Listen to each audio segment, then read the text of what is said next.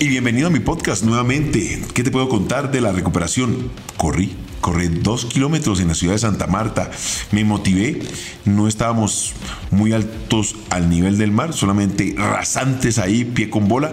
Y me motivé para darle una carrerita a ese tobillo y estrenar la cirugía. Pues bien, respondió perfectamente y estamos contentos. Tarde, sí, un poco tarde, pero también nos hemos dado la tarea de darnos espacio y tiempo para poder analizar algunos datos que nos arrojó la doble jornada de FIFA, partidos amistosos, que nos permitió encontrar y entender los momentos de varios de nuestros jugadores. Jugadores estelares en tiempos pasados, pero también jugadores estelares en tiempos presentes. Sinisterra, Falcao, James, Davison, todos estos jugadores que nos han representado de alguna manera en estas dos fechas, pues nos dieron mucho de qué hablar y aquí vamos a tener un resumen de lo que nos presentó en esta etapa para todos ustedes. Acompáñame, analicemos, seguramente vamos a tener cosas en común y cosas en contra, pero es parte de lo bonito que nos permite el fútbol. Footbox Colombia, un podcast con Oscar Córdoba, exclusivo de Footbox. Va cuadrado, mete el centro bien al área, espera Jame, le quedó aquí para Jame, Jame que lo tiene. ¡Gol!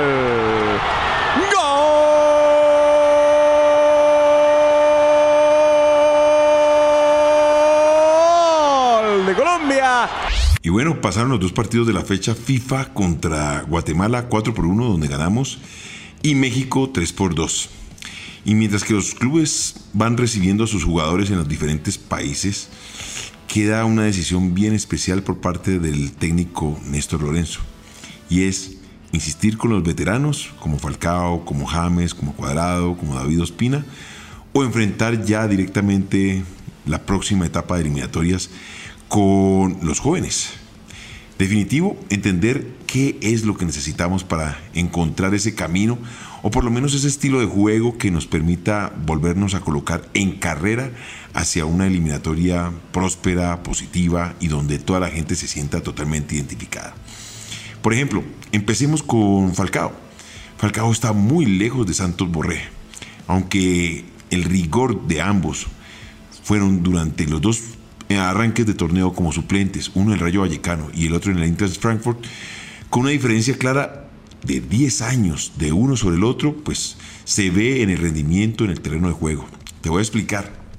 Yo casi no soy de usar muchos números, pero me apoyé en SofaScore, que es una plataforma donde analiza los jugadores. A ver, apenas llegó a conectar 12 toques con el balón este Falcao, con una precisión de pases de un 71% y la verdad que es una calificación de 6.5 que es aceptable. Altamente generosa en relación a lo que serían los datos. Mientras que Borré, en cambio, tuvo en esos mismos 45 minutos una asistencia, un lujazo para el gol de Barrios, que verdaderamente nos dejó sorprendidos. Primer gol de Barrios con la selección Colombia. Remate de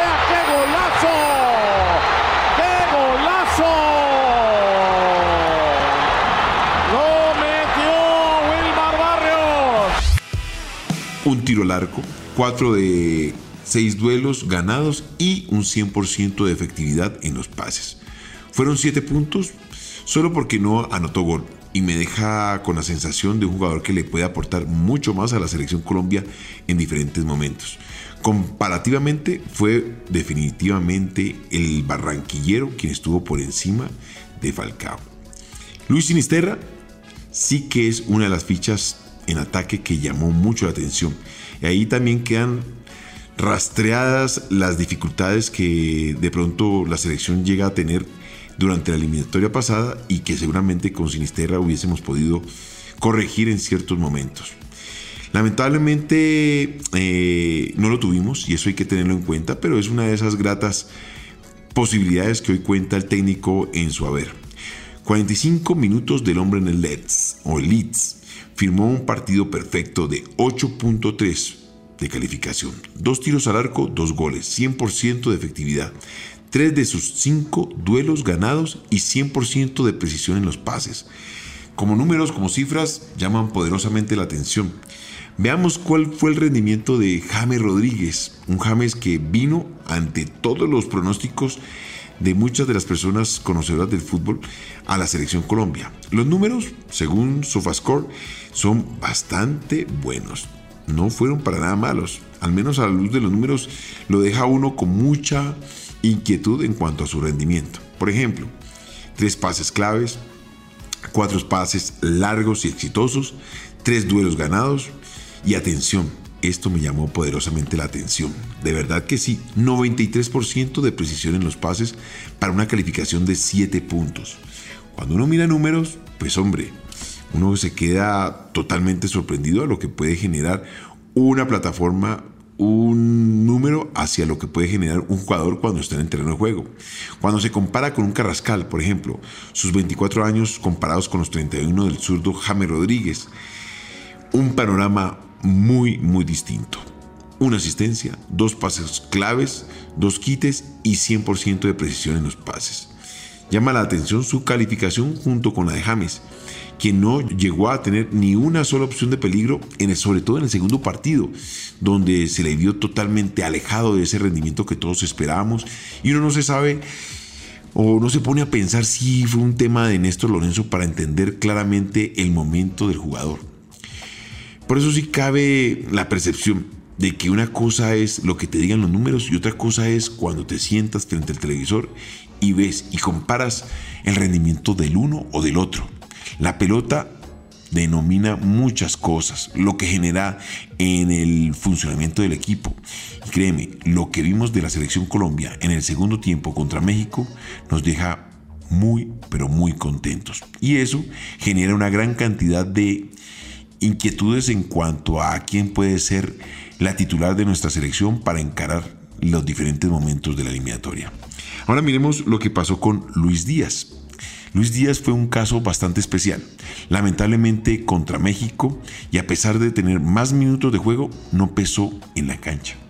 Eso de pronto puede ser comparativamente eh, lineal con lo que está pasando con su equipo, el Liverpool tuvo una calificación de 6.4, pues tuvo poca productividad, se hizo notar apenas dentro del terreno de juego y lamentablemente sus participaciones fueron erradas. Por ejemplo, llegadas al arco, mm, muy pocas, cometió un penalti y solo tuvo 50 toques aproximadamente. Una situación bastante, bastante triste para un jugador que en este momento se nos está convirtiendo en el jugador más importante del fútbol colombiano por su presencia en uno de los equipos más importantes de la Premier League.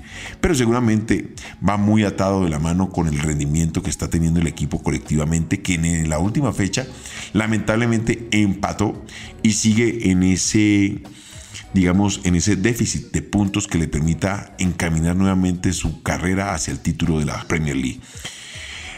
A ver, no cabe duda que el, experimento de Néstor Lorenzo nos deja con muchos, muchas inquietudes, pero también va aclarando el panorama hacia adelante. Tenemos muy buena oportunidad con el recambio de jugadores jóvenes y también entendiendo que nuestros jugadores veteranos ya están llegando a un momento que todos nos temíamos el momento de decirle adiós a la selección Colombia. Seguramente en algún momento lo vamos a tener para poder reforzar de algún estilo momentos claves de la selección Colombia dentro de lo que esté buscando en ciertos momentos. Pero para nadie es un secreto que la juventud va pidiendo pista. Es el momento clave para que Néstor Lorenzo se juegue por ellos, que nos dé la oportunidad de seguir disfrutando de las nuevas generaciones, agradecer a nuestros grandes compatriotas que nos siguen representando de forma correcta a nivel internacional, pero que lamentablemente las fechas, los calendarios nos van pasando algún tipo de factura y nos llaman para que estemos pensando en darle pista nueva a aquellos que vienen con más fuerza y con más hambre. Sabes que me puedes encontrar en Footbox Colombia en todas las plataformas, pero somos exclusivos de Footbox. Esto fue Footbox Colombia con Oscar Córdoba, un podcast exclusivo de Footbox.